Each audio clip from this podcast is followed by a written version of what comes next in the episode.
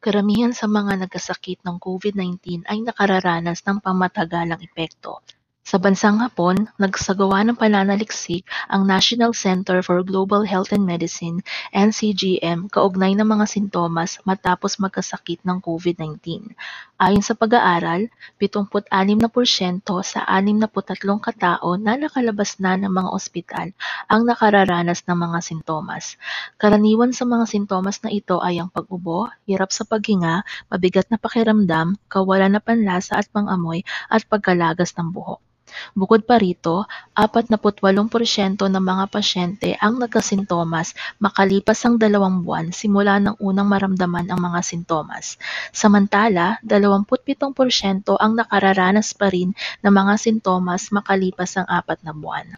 Ayon sa isang pag-aaral sa bansang Italia kung saan ay kinuhaan ng datos ang 143 mga pasyente, 87% sa kanila ang nakararanas pa rin ng mga sintomas sintomas dalawang buwan mula nang una nila itong maramdaman.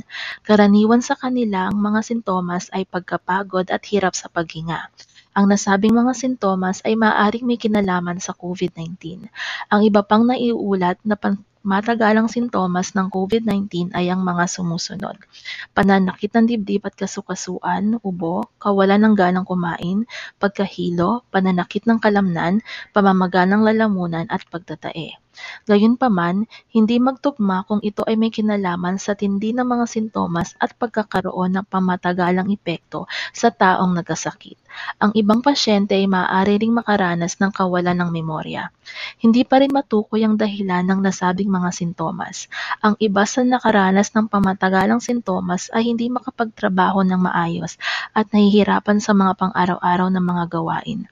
Dahil dito, may mga ospital at klinika na nag-aalok ng pagbibigay payo sa mga nakararanas ng pamatagalang sintomas ng nasabing karamdaman.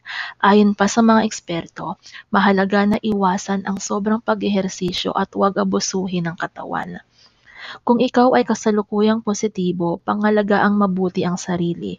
Kung ikaw naman ay may malapit na kamag-anak o kaibigan na nagpositibo sa nasabing karamdaman, mahalagang magbigay ng sapat na pag-unawa at konsiderasyon.